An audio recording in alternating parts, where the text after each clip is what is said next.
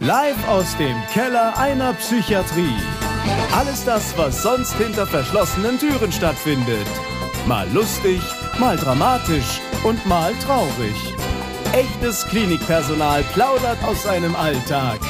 Jetzt bei einer neuen Folge Geschichten aus der Psychiatrie.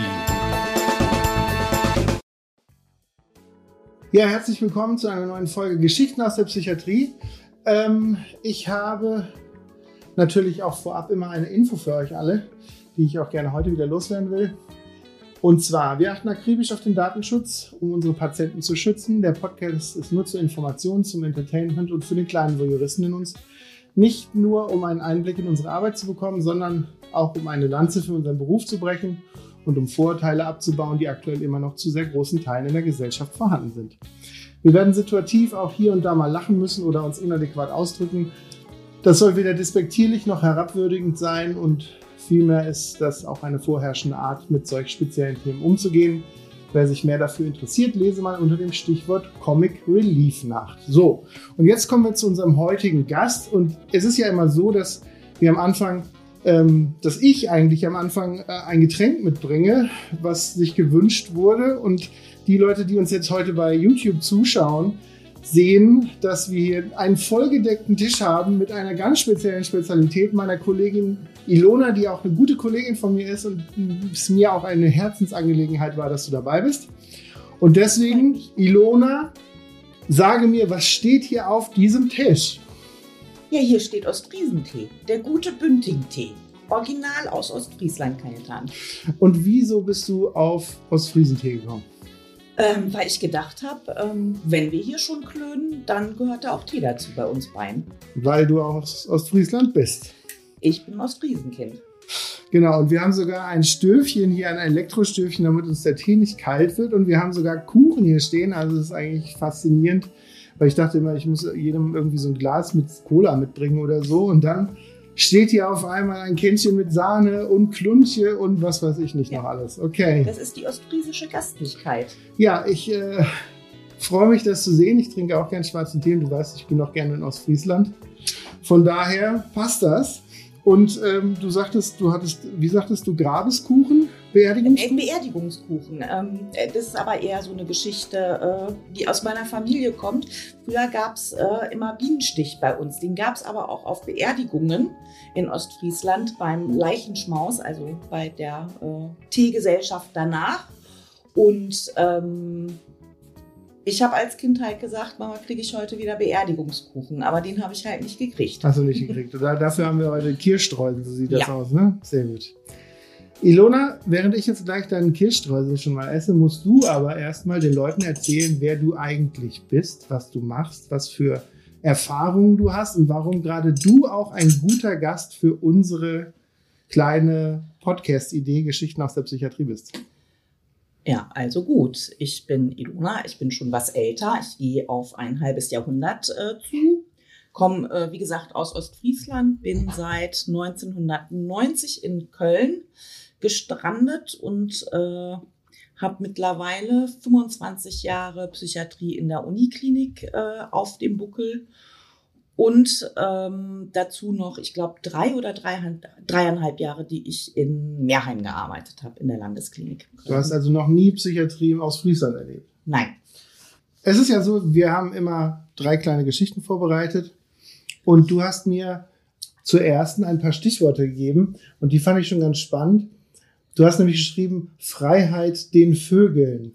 Also es geht um eine Vogelphobie, es geht um Nachtdienst ähm, erzähl uns doch gerne mal was dazu. Was hat das mit Psychiatrie auf sich? Ähm, da sind wir eigentlich bei den äh, tiergestützten Therapien. Äh, damals, als ich in Meerheim gearbeitet habe, habe ich irgendwann äh, mal Stationsvögel äh, angeschafft und habe gedacht, das ist doch eine gute Idee, wenn die da fiepen. Und dann waren die Vögel halt da. Das waren zwei Wellensittiche, glaube ich. Man muss dazu sagen, äh, eigentlich habe ich mit den Vögeln nicht so viel am Hut, weil ich als Kind in den Hühnerstall gegangen bin bei meinem Opa und äh, den Hahn nachgemacht habe. Das fand der Hahn nicht so gut und hat mir fast die Augen ausgepickt. Oh. Seitdem mag ich das, wenn es flattert, nicht mehr. Der Hahn hat es nicht überlebt. Leider. Weil eigentlich konnte er ja nichts dafür, für meine okay. Dummheit. Ähm, ja, also wie gesagt, da hatten wir halt damals diese Stationsvögel. Der eine war Tweety, das war so ein Knatschgelber, den habe ich in Ostfriesland auf dem Treckertreffen, äh, auf dem Treckertreffen in Litzdorf entdeckt und konnte ihn da in seinem einsamen Käfig nicht äh, stehen lassen. Habe gedacht, okay, komm, ne, der geht mit nach Köln, der passt. Und äh, ja, und eines Nachts ist halt ein Patient, äh, der, also damals, es war eine Langzeitstation, auf der ich gearbeitet habe. Man kannte die Patienten eigentlich nun auswendig. Äh, die Tage waren alle gleich mit dem, was passiert. Und äh, der ist nachts aufgestanden und rief dann Freiheit den Vögeln und machte den Vogelkäfig auf. Und dann flatterten zwei Wellensittiche über die Station und ich habe äh, eine ja, Vogelphobie. Also ich konnte die nicht wieder einfangen. Also das heißt, du hast, du hast zwei Vögel organisiert, aber du hattest eine Vogelphobie. Genau. Deswegen standen sie mehr oder weniger auf Station halt. Okay. Ja, und wie gesagt, dieser Patient hatte halt gedacht, Freiheit den Vögeln und wollte ein gutes Werk tun und hat die aus dem Käfig gelassen. Und dann ähm, wollte ich sie gerne wieder eingefangen haben, wusste aber nicht wie. Okay. Und, und warum hat der Patient die freigelassen? Hast du ihn mal gefragt? Das war, der Patient war halt so, der hat immer Unsinn im Kopf gehabt und das war halt der Moment, äh, so, jetzt müssen die Vögel frei sein. Aber das war jetzt nicht, dass er irgendwie, keine Ahnung, Angst vor den Vögeln hatte Nein. oder dass er, dass er die irgendwie verarbeitet hatte oder dass er, dass er sagte, irgendwie, er will denen auch schaden. Nein, überhaupt nicht. Er hat halt denen eher was Gutes tun wollen und hat gedacht, äh, was sitzen die da im Käfig? Die müssen halt auch mal fliegen. Ne? Das sind halt Vögel, die brauchen Platz. Okay. Und, und hat, aber ich meine, es ist ja so bei, bei den Psychiatrien, dass, dass in der Regel ja keine Fenster groß auf sind. Gerade auf den geschlossenen Stationen gibt es ja eher so gekippte Fenster.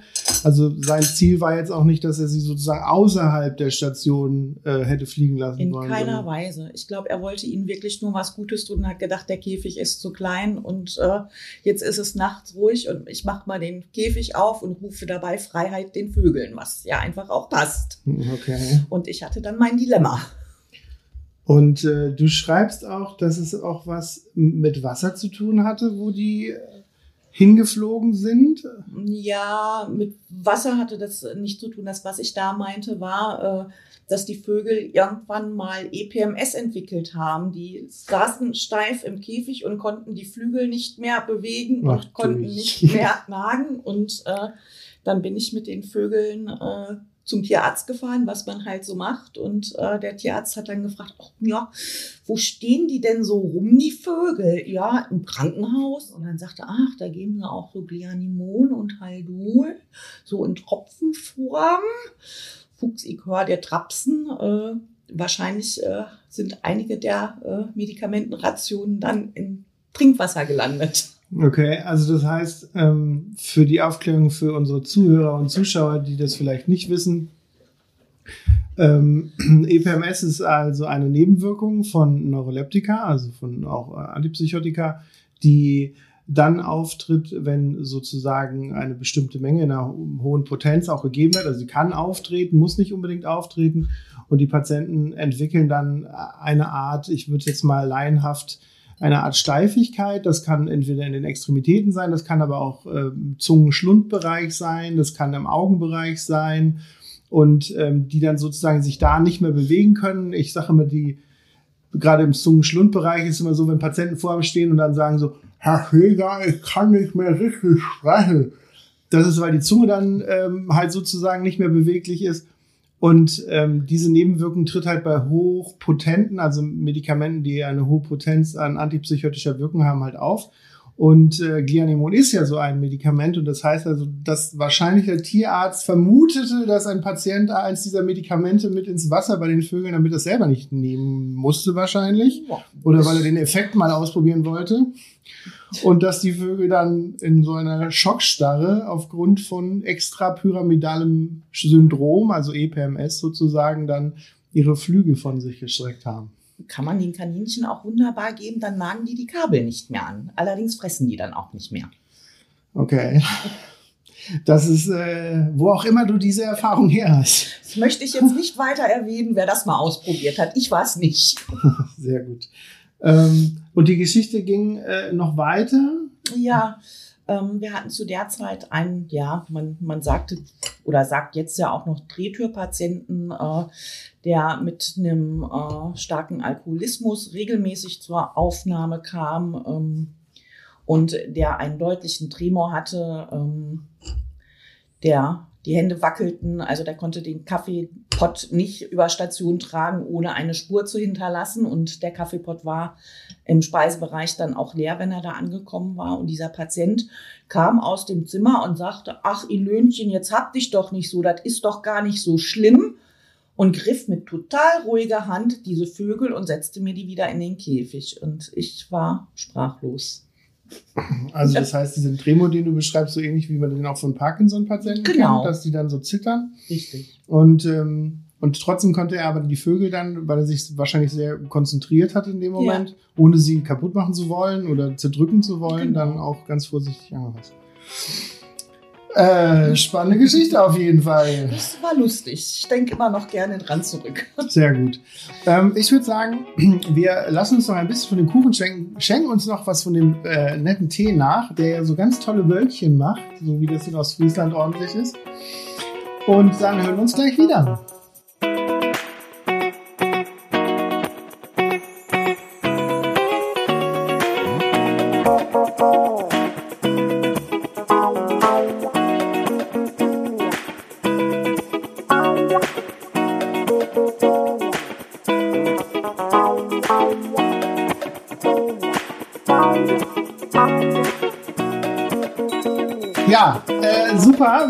Frischen Tee mit frischen Wölkchen und frischem Kluntje Kandiszucker. Ich bin ganz verzückt, weil das hätte ich hier nicht erwartet. Und der Kuchen ist übrigens auch sehr gut. Und ich würde sagen, wir kommen direkt zu deiner nächsten Geschichte. Und da geht es darum, dass du Azubi warst.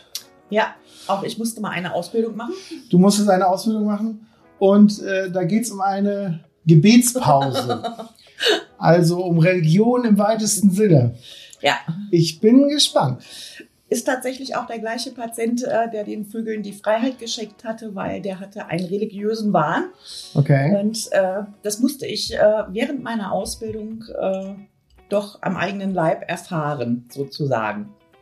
Und äh, in Meerheim war es halt so auf den äh, geschützten Stationen, ähm, dass die Patienten einmal am Tag mindestens eine halbe Stunde raus durften, auch in Begleitung. Das war halt einfach so festgelegt, das Personal war da, dass man das machen konnte. Das heißt, im Spätdienst warst du als Auszubildender eigentlich auch viel damit beschäftigt, äh, von um drei bis um 18 Uhr mit den Patienten eine halbe Stunde da durch die Parkanlage zu laufen, in die Cafeteria zu gehen und äh, dass sie einfach auch mal an die Luft kommen, was ja deren Recht einfach auch ist und was ja auch Hat ja auch sinnvoll so ist. Therapeutischen Hintergrund. Genau. Und es gibt auch schlechtere Jobs, wie den ganzen Tag spazieren gehen und mit jemandem zu reden irgendwie. Und die Patienten waren tatsächlich eigentlich auch alle nett damals. Also ich habe da keinen in schlechter Erinnerung. Sonst wäre ich auch nicht in die Psychiatrie gegangen. Das heißt also auch ein großer Punkt deiner Arbeit damals war auch oder auch heutzutage ja noch auch mit den Patienten halt auch Beziehungsarbeit zu führen, dann über ihre Probleme zu sprechen und dadurch dann halt auch beim Spaziergang, weil man ja draußen auch besser mal quatschen kann als in so einer sterilen Situation, weiße Räume, Tisch, so wie wir jetzt, jetzt. hier, ähm, dass man da halt auch mehr bessere Beziehungsarbeit machen kann und dann seid ihr halt rausgegangen. So ist es. Und wie das so ist, das erlebe ich jetzt heute bei uns auch immer noch. Äh, Dann sagt man, ja, kannst du mal mit dem Patienten XY da und da hingehen? Ach, der ist ganz nett. Diagnose, der ist ganz nett. Adäquate Diagnose. Genau. Na, habe ich dann auch gemacht. Äh, Er war ja auch nett. Irgendwie, ich war, glaube ich, den zweiten Tag da auf der Station in meinem Einsatz. Äh, Vorher mit Psychiatrie tatsächlich nie was zu tun gehabt. Und dann bin ich mit diesem Patienten rausgegangen und er lief ganz zielstrebig in die Kapelle. Ich gesagt, ja, kann er ja machen. Ne? Also wenn er jetzt da in die Kapelle möchte und eine Runde beten möchte, ist seine halbe Stunde, steht ihm frei zur Verfügung. Ja, nach einer halben Stunde saß er da und ich sagte, hm, wir müssten dann jetzt so langsam mal, weil die anderen möchten halt vielleicht auch noch mal raus und äh, ne, vielleicht können wir ja später noch mal gehen. Er betete weiter. Das zog sich, glaube ich, gefühlt eine Stunde für mich und äh, mir liefen die Schweißperlen runter, weil was soll ich jetzt machen? Handys gab es damals nicht. Wie kriege ich denn jetzt eigentlich Hilfe? Und war das erkennbar, dass er gebetet hat? Ja, also der saß gekreuzte Hände oder hat er Altar was auf gesprochen? Knien und hat äh, die Hände gefaltet und in sich hineingenuschelt. Ne? Also Okay. verstehen konnte ich es nicht, aber ähm, das Gebaden sah nach Das sah Beten nach aus. Okay. Und äh, wie gesagt, er war auch nicht, als wenn er mich nicht wahrnimmt. Ne? Wirklich sonst auch netter Patient, mit, mit, mit dem man sich gut verstehen konnte und äh, der mir jetzt auch keine Angst mache, viel, machte. Also viele Leute denken ja einfach dann auch, oh, der macht mir Angst, mit dem gehe ich nicht raus. Das hatte ich bei dem gar nicht. Ich hatte da gar kein schlechtes Gewissen. Ja, und irgendwie so nach anderthalb Stunden äh, denke ich, ja, dich vermisst auch keiner davon Station. Super. Wie gut, dass der Patient nur betet. Und äh, dann habe ich ihn, ich weiß gar nicht mehr wie, ich glaube, ich habe mich selber hingesetzt und ihn angebetet und habe gesagt, bitte, bitte, wir müssen wieder zurückgehen. Ich bekomme Ärger, wenn wir so lange draußen sind. Mhm. Und dann marschierte er mit mir durch die Parkanlage wieder zurück und ähm, ich war eigentlich heilfroh, dass die Station dann schon in Sichtweite war und ich dann dort klingeln konnte und sagen konnte, ich bin wieder da, tut mir leid, dass es so lange gedauert hat. Dann stand da ein LKW. Und denke ich, ja, Ein. LKW ein LKW, genau vor der Klinik. vor der Klinik. Da habe ich gedacht, naja, lass ihn doch da jetzt mal an den LKW gehen und von außen gucken, was soll da denn schon passieren. Ne, jetzt bist du ja schon wieder an, an der Station. Hier kannst du zur Not auch Hilfe holen, wenn er jetzt immer noch nicht mit rein möchte. Ja, und dann griff er an die Tür und dann war der LKW auf und dann saß der Patient im LKW. Und ja, genauso habe ich auch geguckt, weil warum lässt man einen LKW auf? Und dieser Patient saß halt da am Steuer und war stolz wie ausgerechnet. Ich so, bitte, bitte, bitte, lass da, lass da keinen Schlüssel drin sein. Was soll ich denn jetzt machen? Und äh, er hatte halt seinen Spaß. Und ist dann irgendwie so eine Viertelstunde hat er LKW-Fahrer gespielt. Und dann ist er brav und nett und lieb ausgestiegen, hat gesagt, Dankeschön für den Ausgang, hat Spaß gemacht mit dir. Und ist dann mit mir auf Station zurück. Aber da ist mir erstmal der Arsch auf Grundeis gegangen oder Stell dir vor, da hätte einen Schlüssel gesteckt. ich sag's dir. Vor allen Dingen, also jetzt bin ich ja was kräftiger, aber damals habe ich, glaube ich, um die 50 Kilo gewogen und war, glaube ich, gerade mal 21 Jahre. Ähm, keinerlei Psychiatrieerfahrung, äh, wie man mit solchen Situationen umgeht. Ich komme zwar aus der Jugendarbeit und Okay. äh, aber äh, das war schon, äh, dass ich gedacht habe, Mann, Mann, Mann, was geben die dir da für eine Verantwortung? Der ist ganz nett, das macht kein Problem. Aber es ist ja auch gut gegangen. Und die, und die Krankheit, die er selber hatte, war das tatsächlich ein religiöser Wahn? Der also hatte eine Psychose wahrscheinlich aufgrund eine, von. eine Psychose, Schizophrenie, ähm, war schon richtig chronifiziert. Man muss dazu sagen, diese zwei Geschichten mit ihm, das in Meerheim, die Station, auf der ich gearbeitet habe, dann später auch, das war eine Langzeitstation, das waren alles Patienten, die wir heutzutage in der Akutklinik gar nicht mehr sehen, für die es damals keine Wohnheime gab, die alleine draußen nicht zurechtkamen. Also da war ein Patient, äh, der hat immer bei ähm, Kaufhof geklaut, weil er eine Kleptomanie hatte und hat aber immer nur Lagerfeld geklaut. Also bei der Staatsanwaltschaft war wahrscheinlich ein Raum nur mit Akten von diesem Patenten voll. Der war eigentlich nicht fremd- oder eigengefährdend. Ne? Und der hat nur Parfüm von Lagerfeld gekauft. Genau, der hat immer nur von Lagerfeld geklaut. Später, äh, als, also die Zeit, als ich in der Psychiatrie angefangen habe, da war es ja noch so, da sind die Leute weggesperrt worden. Das waren so die, die Anfänge, wo die Leute dann eben wieder rausgehen durften und man sagte, wenn er nicht fremd- oder eigengefährdend ist, dann darf er so sein, wie er ist. Was ja auch ganz legitim ist. Genau. Und was ja auch gut ist, dass jeder so sein darf, wie er ist. Und ähm, damals war das halt nicht so. Und äh, als wir dann anfingen, die Leute rauszulassen, war das ein Patient, dem wir dann immer gesagt haben, pass auf, ne, Heinz, darfst jetzt raus, aber gehst nicht zu Kaufhof, ne? Und kein Lagerfeld klauen. Da hast du Hausverbot. Das war immer die Maßgabe, die der Patient mitgekriegt hat. Und die, die, äh, wenn ich nochmal fragen darf, Mhm. die Chronifizierung, also die, wir reden ja bei chronischen Patienten Mhm. immer davon, Leute, die wirklich lange, lange Zeit schon krank sind und die eigentlich nur sehr schwer behandelt werden können, weil die dann auch aus der Erfahrung her viele Medikamente schon ausprobiert haben, die letztendlich dann auch nicht zu dem Erfolg geführt haben, Mhm. den man sich gewünscht hat. Und das Ganze beruht natürlich, ich meine, du hast ja gesagt, das ist schon einige Zeit her, beruht auch auf der Tatsache, dass es damals ja auch noch nicht so viele gute Medikamente, wie es heutzutage gibt. gab und dass die Patienten dann echt, wie würde man jetzt lax sagen, auf ihrer Krankheit hängen geblieben sind. Und ähm, der Patient damals war ungefähr wie alt? Ach, der wird so um die 40, 45 gewesen sein. Also für mich damals aus meiner also Sicht der steinalt. Der wird wahrscheinlich nicht mehr leben. Okay. Ja, und man muss dazu sagen, ähm, es war, glaube ich, auch gar nicht mal so, dass die schlecht auf Medikamente eingestellt waren, sondern es gab keinen Platz in der Gesellschaft für diese. Es gab halt nur die geschützte Langzeitstation, wo man mit deren Eigenarten und Macken umgehen konnte. Weil wenn er nun mal jeden Tag beten gehen will, kann er das ja machen. Mhm. Irgendwie tut er ja erstmal keinem was mit. Ja, heutzutage gibt es dann bessere Wohnheime und es gibt auch bessere Möglichkeiten, auch die Patienten wieder zu reintegrieren. Und mehr Wohnheime auch. Ne? Und also, mehr Wohnheime, genau. Das war, wie gesagt, das war so zwischen 3 und 9. 93 habe ich Examen gemacht, dann bin ich nach Meerheim gegangen. Also 92, 93 waren, waren das, da gab es das noch nicht. Da wurden die noch weggesperrt. Ja, gut, dass sich das geändert hat. Und das ist ja auch so ein bisschen unsere Arbeit, dass wenn wir darüber reden, dass wir auch den Leuten draußen äh, an den Geräten sozusagen, wie man so schön sagt, dann halt auch zeigt, dass es jetzt ja auch anders ist und dass Psychiatrie ja jetzt auch sich entwickelt hat. Und gerade wenn man da in der Zeit von nach 1975, wo die große äh, Psychiatriereform ja war, dass man hin dazu gegangen ist, dass es halt auch richtige Krankenhäuser waren mit Zimmern, mit, mit Arztkontakten, was ja vor 1975 ja erst in den Kinderschuhen war. Und wenn man wirklich 100 Jahre zurückgeht, dann sind wir ja bei Aufbewahrungsorten mit Wärtern und mit, mit großen Seelen. Ja. Und das hat sich ja Gott sei Dank alles geändert. Ja, vielen Dank auch dafür.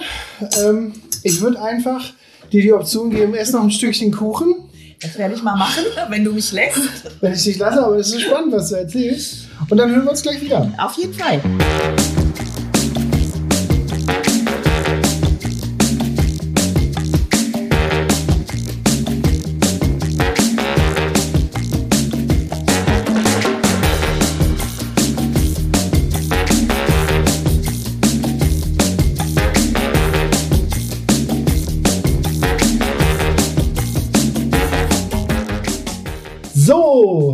Ilona, sind wir wieder. Ähm, ein gutes Stückchen Kuchen später. Wir lassen uns die Zeit, dass wir da auch mit, äh, wenigstens ein bisschen von dem Kuchen gut schnabulieren können. Äh, die dritte Geschichte, und ich, ich, sehe sogar, dass du auch eine vierte Geschichte, die ich äh, in Teilen wahrscheinlich schon kenne, aber die ich so spannend finde, dass ich es auch gut finde, dass du die erzählst. Aber wir kommen erst zu der dritten Geschichte. Und da geht es um Kimberly Clark. Aber Kimberly Clark ist doch eigentlich ein Name, den man von, weiß nicht, Tempus kennt oder so. Kosmetiktüchern. Ja. Was hat es damit auf sich? Ach, das ist eigentlich eine schnell erzählte Geschichte. Eines Morgens kam ich zum Frühdienst auf der alten 31b hier vom Haus. Und dann wurde uns eine Patientin äh, ganz schlimm obdachlos und geht's aber ganz schlecht, ganz schlechter Allgemeinzustand vorgestellt. Ja, die hieß Kimberly Clark. Da haben wir noch gedacht, okay, was ist das für ein Name? Hm. Ne, komischer Name, ist die denn Engländerin? Wo kommt die denn her? Haben das überhaupt nicht äh, mit dem, was du gerade sagtest. Da hast du mir jetzt was vorweggenommen. Äh, oh, okay. Ähm, in Verbindung gebracht und die hat dann auch den halben Morgen erstmal geschlafen und wir haben die Patientin auch erstmal schlafen lassen, haben gedacht, okay, da tut er sicherlich gut irgendwie, um da aus der Krise rauszukommen. Da können wir gleich dann auch noch gucken. Ja, und äh, irgendwann habe ich mir die Patientin dann mal so angeguckt und Kimberly Clark war nicht ihr Name. Das war eine, ja, klassische Drehtürpatientin, die halt eben obdachlos war, die Angebote halt nicht annehmen konnte, wollte, was Wohnungsform angeht. Und die hat halt scheinbar mal gedacht, ach, gehen wir mal nach, in die Uniklinik. Die kennen mich ja noch nicht. Und damit ich nicht gleich auffliege, sag ich mal, ich bin die Kimberly Clark. Und dann waren so grüne heute, heißen sie ja astrein. Heute kann das nicht mehr passieren. Aber äh, das waren so grüne hier Kleenex-Tücher. Und da stand halt groß Kimberly Clark drauf und das muss sie halt gelesen haben und gesagt, ach, die wollen meinen Namen wissen. Ich meine, Kimberly ist ja auch ein amerikanischer Vorname.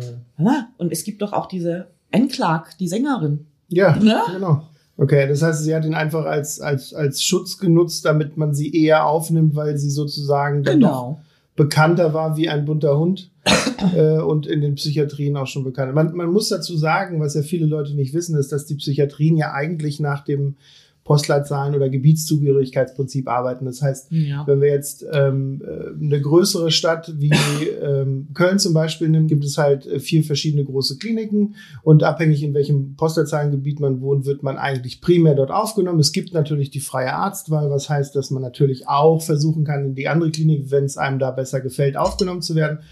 Aber sollte man halt wenn man halt äh, per Notfall aufgenommen wird, dann wird erst geguckt, okay, wo kommt der Patient her und dann wird er dementsprechend auch dann der Klinik äh, angewiesen durch den Rettungsdienst und und die Patientin hat aber dann in dem Kontext ja schon versucht, dann auch andere Kliniken auch für sich zu gewinnen und hat dann einfach, indem sie ihren Namen und wahrscheinlich auch ihre Postleitzahl kaschiert hat, gesagt, ich bin die und die und jetzt nimmt mich mal auf. Ja, und als sie mich dann morgens gesehen hat, hat sie gesagt, ach scheiße. Hat sie dich wiedererkannt. ja. Und dann war auch klar, wie ihr Name war. Genau. Und, ähm, und die wollte aber, die wollte aber dann, äh, warum aus ihrer eigentlichen Gebiet weg? Mehrheim hat ihr nicht mehr so gefallen und äh, dann hat sie gedacht, ich gucke mir mal die Uniklinik an, aber weil sie halt äh, eben wusste, dass wir eben nach Sektor aufnehmen und damals war es ja tatsächlich so, dass die Uni tatsächlich nur Sektorpatienten aufgenommen hat aufgrund der Kapazitäten. Die sind ja was größer geworden mit den Jahren. Mhm. Und äh, da hat sie halt gedacht, ja, wenn ich jetzt OFW und nicht so heiß, wie ich eigentlich heiße, sondern Kimberley Clark, vielleicht habe ich dann eine Chance. Hat sie ja auch Glück mit gehabt mit ihrer Geschichte. Die war Bis ja dann da. nächsten Morgen halt. Bis sie dich gesehen hat. Was mich noch interessieren würde, wenn du das beantworten kannst, allein weil es ja auch schon lange her ist, ähm, was hatte sie denn im Hintergrund für eine Krankheit? Also was, was, was schwelte da? Sie war, glaube ich, tatsächlich manisch-depressiv, wenn ich mich richtig erinnere. Aber da will ich jetzt meine Hand nicht für ins Feuer legen halt. Okay. Also bipolare Störung, was genau. auch manisch-depressive Erkrankung bedeutet. Zu Teilen ja. himmelhoch jauchzende Stimmung und Oder zum zu Teil Tode zu Tode betrübt. Also der Wechsel zwischen Manie und Depression letztendlich genau, in bestimmten Phasen. Okay. Ja. Und, und, und der Hintergrund war aber auch, also würde ich jetzt mal ähm, vermuten, oder steht da ja auch, was du als Stichwort auch geschrieben hast, dass sie OFW war, das heißt ohne festen Wohnsitz. Das heißt, letztendlich hatte sie ja die Option, auch in andere Kliniken zu gehen, weil sie keine Gebietszugehörigkeit genau. durch eine Postleitzahl hat. Richtig. Ich glaube, OFW ist ja dann immer auch Auffindeort, ne? Oder genau, Auffindeort. Letzte genau. Meldeort, genau. wie auch immer. Genau, und dann muss man sich dann auch drum kümmern. Genau. Mein, und da muss man da gucken, ist es ein Notfall, ist es kein Notfall oder ist es eher ein Versorgungsproblem, ja. was wir ja auch oft in den Psychiatrien haben, ne? dass genau. man immer auch von diesem von dem sozialpsychiatrischen Anteil ja. spricht, wo man dann sagt, okay, der weiß nicht, wo er schlafen kann, dem geht's nicht gut, der braucht Hilfe, aber Hilfe bei Ämtergängen etc. Genau, und ist auch nicht primär sozusagen jetzt, also nicht primär krank und braucht jetzt direkt eine Pille, sage ich jetzt mal, sondern es geht eher darum, dass sich gekümmert wird um diese Person. Ja, strukturelle Hilfen. Genau was ja auch unsere Aufgabe ist. Ähm, super, ich würde direkt in die nächste Geschichte gehen, weil ich bin auch, ich, ich finde die super, weil, weil du hast mir die schon angeteasert und ich dachte mir, als du geschrieben hast, dass du die gerne nochmal erzählen wollen würdest, dachte ich, das ist bestimmt super interessant für die Leute und deswegen Hau raus, ich sage kein Stichwort. Du sagst kein Stichwort. Ah ja, das, die ist doch gar nicht so lange her. Das war meine erste Zeit auf der offenen Station. Ich habe, glaube ich, 2006 auf die 5 gewechselt, wo wir uns dann kennengelernt haben. Genau. Und schätzen. Und äh, man muss, weil wenn ich dich gerade unterbringe, mhm. nur dass die Leute das verstehen. Wir machen ja diesen, diesen Podcast oder ich mache diesen Podcast Geschichten aus der Psychiatrie und natürlich fragt man dann erstmal so in seinem näheren Bekannten und Kollegenumkreis, ob, ob man da mitmachen will. Natürlich ist das Ziel natürlich auch viele andere Kollegen auch äh, dran kommen zu lassen, nicht nur aus dem eigenen Haus, sondern gerne auch aus anderen Häusern oder, oder wer auch immer der Meinung ist, sich als, als Profi sozusagen outen zu wollen, zu sagen, hey, ich bin Pfleger, ich bin Arzt, ich bin Psychologe, ich finde das Konzept gut und ich würde gerne mitmachen. Und natürlich was mir dann aber auch ein Anliegen, natürlich die Geschichten von meinen Kollegen, die ich ja zum Teil, wie eben diese Geschichte jetzt auch schon, äh, die ich angeteasert bekommen habe, dass, dass die auch erzählt werden und, und natürlich lasse ich auch gerne meine Kollegen ran. Deswegen, Ilona, hau einer raus. Also, wie gesagt, das war 2006, 2007. Irgendwie damals haben wir noch alleine Spätdienste auf den offenen Stationen gemacht, was auch ging, äh, was gar kein Thema war. In der Übergabe wurde mir halt übergeben, Herr XY, äh, von der Grunderkrankung meine ich eine narzisstische Persönlichkeitsstörung. Ah, ein ganz spannendes Feld. Wäre äh, beim Amt gewesen, hat da äh, eine Absage für sein Begehren bekommen und äh, sei suizidal. Und der Oberarzt würde jetzt gleich kommen und sich diesen Patienten ansehen beziehungsweise mit dem sprechen, um das weitere Prozedere ähm, abzustimmen. Okay. Ja gut, nach der Übergabe habe ich geguckt, okay, Patient nicht da. Gehst du mal ins Arztzimmer gucken, ja, Patient auch nicht da. Hm, okay, gehst mal ins Zimmer, oh, Patient auch nicht da. So langsam die Nackenhaare hoch, wo ist er denn geblieben? Und äh, dann haben wir äh, alle, alle Kräfte gebündelt, haben nochmal auf Station nachgesehen, was ja sein kann, dass er auf Toilette ist, wie auch immer, dass er in die Ergotherapie gegangen ist, äh, weil es zu lang gedauert hat und äh, er seine Therapien lieber wahrnehmen möchte.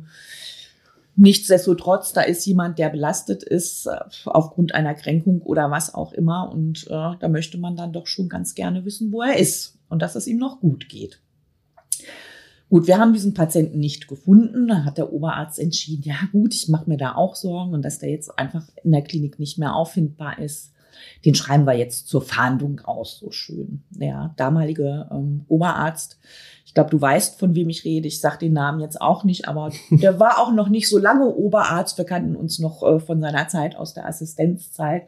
Sagt, ja, dann fülle ich jetzt mal das PKG aus, also das, äh, den Beschluss, damit wir ihn überhaupt mhm. bei der Polizei zur Suche ausschreiben können. Und ähm, sagte noch zu mir, Luna, das geht doch noch immer so, ne, wie, wie, wie damals, ne, als ich Assistenzarzt war ja, gehe ich von aus. Und ähm, dann hat er das alles gemacht, hat das den Assistenzärzten abgenommen. Man muss da, abgenommen. Man muss dazu sagen, die waren halt relativ neu gerade auf der Station, kannten dieses ganze Prozedere noch gar nicht so richtig, so dass es für ihn auch einfacher war, das zu machen.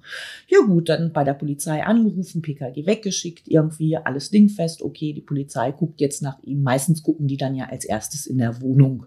Ja. So. Das war übrigens auch wie bei Osama Bin Laden so. Den haben sie ja nach mehreren Jahren dann zu Hause gefunden. ja, siehst du. Ähm, auf jeden Fall ähm, standen dann irgendwie, ich weiß nicht, es war dann auch schon halb vier oder so, ne? Das, zwei Beamte vor mich denken, oh, scheiße, die haben den Patienten nicht dabei. Ja, nee, na, oh Gott, was ist dem denn passiert irgendwie? Die auch gar nicht zu Wort kommen lassen, direkt ins Arztzimmer, direkt den Oberarzt angerufen, muss sofort kommen, irgendwie die Polizei ist da.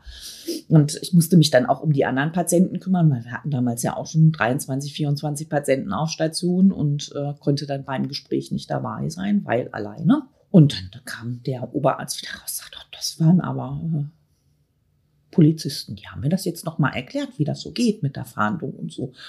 Aber ja gut, okay, die suchen den jetzt. Ich sage, ach, haben die noch gar nicht geguckt? Ja, nee, weiß ich nicht. Ne, die haben mir jetzt erstmal erklärt, wie das Prozedere ist. Ich sage, ja gut, okay. Ja, und ähm, doch mal eine Stunde, dreiviertel Stunde später standen dann wieder diese zwei Beamten da.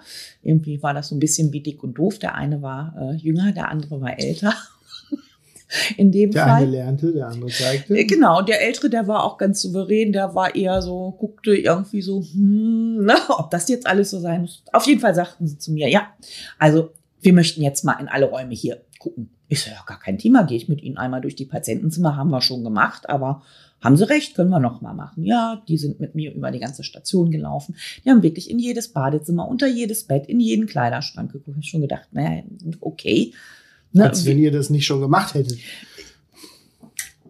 Machen wir das nochmal. So. Aber damit nicht genug. Nee, die wollten dann auch in die obere Etage, wo die Oberärzte äh, ihre Büros haben. Die wollten auch auf die geschützten Stationen. Habe ich dann irgendwann gesagt, also wir können jetzt hier über alle offenen Stationen gehen in Absprache mit meinen Kollegen. Das macht unsere anderen Patienten auch ein bisschen äh, ängstlich, wenn da jetzt zwei Beamte in voller Montur alle Türen aufreißen und die gar nicht wissen, was los ist. Aber also ganz ehrlich, wir gehen jetzt nicht auf die geschützten Stationen, weil äh, wenn der weglaufen wollte, ist das Letzte, was er macht, auf die geschützte Station gehen. Ich sage, und ich glaube auch nicht, dass er beim Oberarzt unterm Schreibtisch sitzt, weil der Oberarzt hätte mich dann doch auch schon informiert. Mhm. Abgesehen davon haben wir für die Oberarztzimmer ja auch gar keine Berechtigung. Mhm. Ja gut, die sind mit mir durch die ganze äh, Klinik gestiefelt, nichts gefunden. Dann sind wir ähm, hinten an der Tagesklinik rausgegangen und dann sagte der Beamte zu mir, ja gut, dann kommen wir gleich wieder. Ich so, okay. Ja, mit einem Suchhund. Und zwar, da kannst du mir jetzt helfen. Ich weiß, du weißt, die großen mit den langen Ohren und der dicken Nase, ne? Diese Bluthunde heißen sie, glaube ich. ja, könnte äh, auch ein Basset sein, aber was auch immer. Okay. Ich habe dann gedacht, okay, jetzt irgendwie Nee, also so viele Jahre Psychiatrie, wo ist die versteckte Kamera? Ich habe wirklich nicht mehr daran gedacht, dass dieser Patient wirklich weggelaufen ist. Ich habe gedacht, alle meine Kollegen haben sich gegen mich verspürt und haben Kurt und Paul, Kurt und Paola Felix? Nee, wie heißen sie? Du das weißt. kennen die Leute nicht. Da musst du, wie ja. du kannst sagen. Ja. Und zum Beispiel. Okay. Auf jeden Fall die versteckte Kamera. Ja. Nee, die meinten das wirklich ernst. Ich hatte da auch kein Problem mit, äh, dass ein Hund ins Krankenhaus kommt, weil das war die Zeit, wo wir gerade. Äh, ja, ja, wo wir aktiv waren. Ne, über, genau, über den Uschi nachgedacht haben.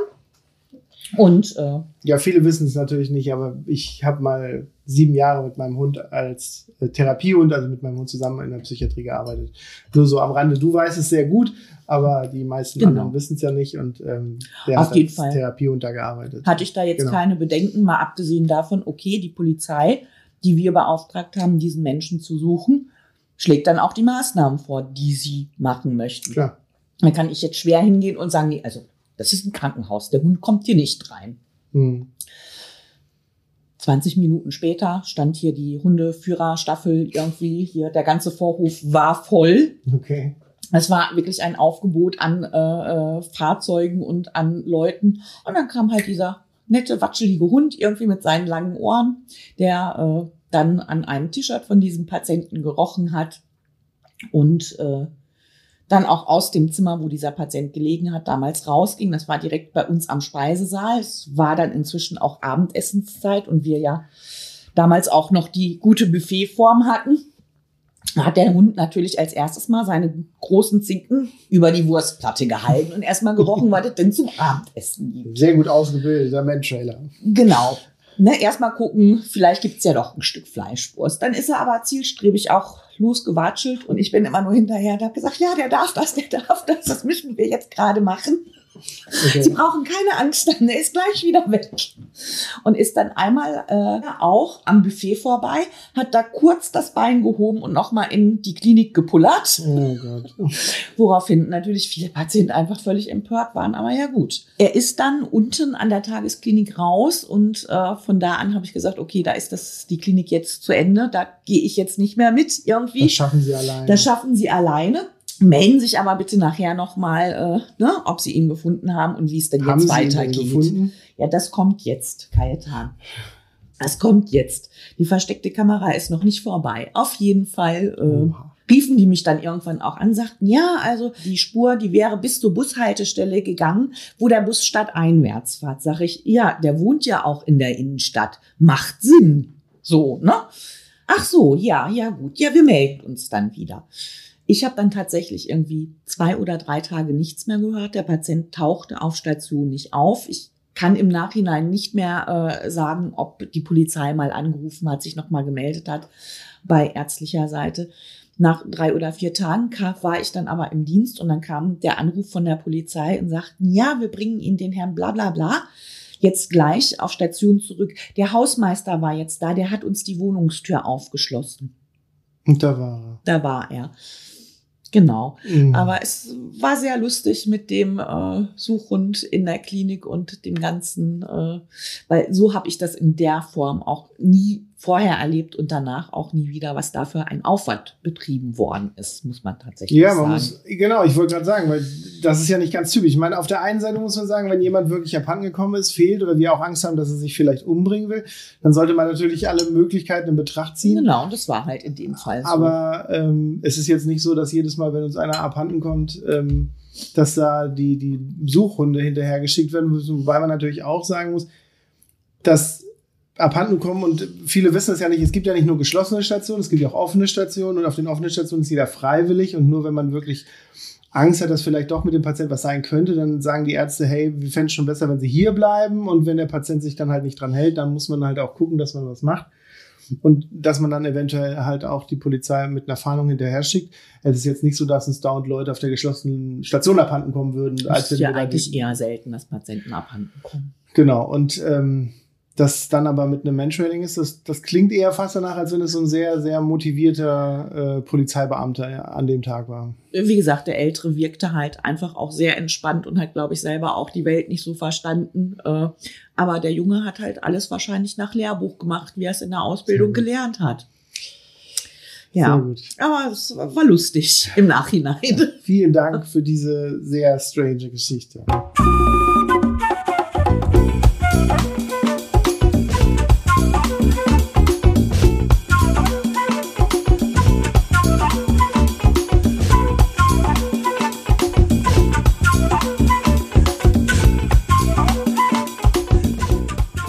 Ja, vielen Dank für diese abgefahrene Geschichte nochmal. Also, äh, ich bin wirklich erstaunt, wie, wie aktiv und wie motiviert manche in dem Bereich sind, wenn es um Nachsuche geht. Ähm, ja, dann kommen wir jetzt zum Abschluss. Ich bedanke mich auf jeden Fall recht herzlich, dass du da warst. Es war ganz schön. Und vielleicht wiederholen wir das Ganze mal wieder, weil ich glaube, du hast in deiner reichhaltigen Erfahrung deines Lebens und deiner, deines Arbeitslebens noch ganz viele andere Geschichten parat. Äh, ich möchte mich auf jeden Fall an die äh, Zuseher und Zuhörer nochmal wenden und sagen, äh, wir machen weiter, wir machen neue Folgen und wir sind auch bei Instagram aktiv. Findet ihr uns unter Geschichten aus der Psychiatrie.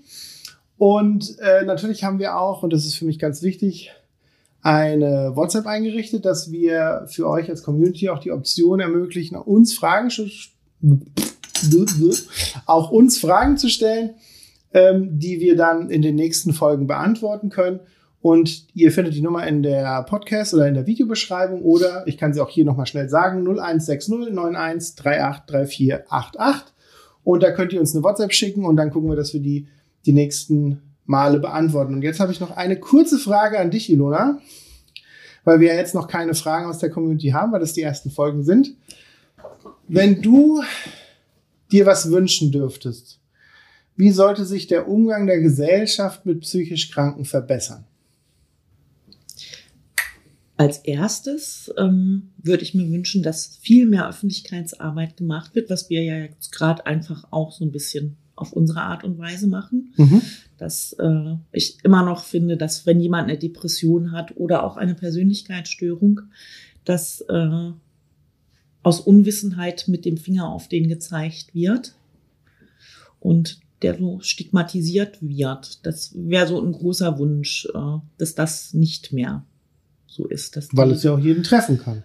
Nur Depression, ich sage immer, das ist äh, wie ein Diabetes, je nachdem, wie kann man ihn gut einstellen. Ne? Und äh, nur weil man die Krankheit nicht sieht, was ja unsere psychischen Erkrankungen in erster Linie mit sich bringen, dass man sie von außen nicht sieht, heißt es nicht, dass derjenige nichts hat oder dass der sich nur anstellt oder ja, du kennst die ganzen Vorurteile und eigentlich kennt sie, glaube ich, jeder, äh, wenn er mal genau nachhorcht. Mhm. Und oft erwischt man sich ja auch selbst dabei dass man sagt, ach, ja, na, so schlimm ist es doch nicht. Genau, man muss sich ja nicht schämen dafür, dass man das genau. hat. Ich meine, man schämt sich ja auch nicht für einen Schnupfen oder für eine Erkältung, also muss man sich jetzt auch nicht genau. dafür schämen. So und ich glaube, Statistiken, man solle mich bitte verbessern über WhatsApp am besten, wenn ich falsch liege, aber ich meine, Statistiken sagen, dass äh, jeder Zweite in seinem Leben mindestens einmal mit einer psychischen Krankheit konfrontiert wird. Also im Sinne von, dass er sie selber hat oder in Auszügen selber hat. Und da gehören natürlich auch so Sachen wie Burnout oder auch äh, soziale Anpassungsstörungen, was ja. Ich denke, jeder hatte schon mal eine Belastungsreaktion in irgendeiner Form. Genau, da hast du recht. Und ähm, vielen Dank für deine Gedanken und dafür sind wir auch da. Und deswegen vielen Dank nochmal, dass ihr zugehört habt und wir sehen uns bald wieder und hören uns bald wieder. Und dann schaltet gerne wieder ein zu Geschichten aus der Psychiatrie. Ciao, ciao!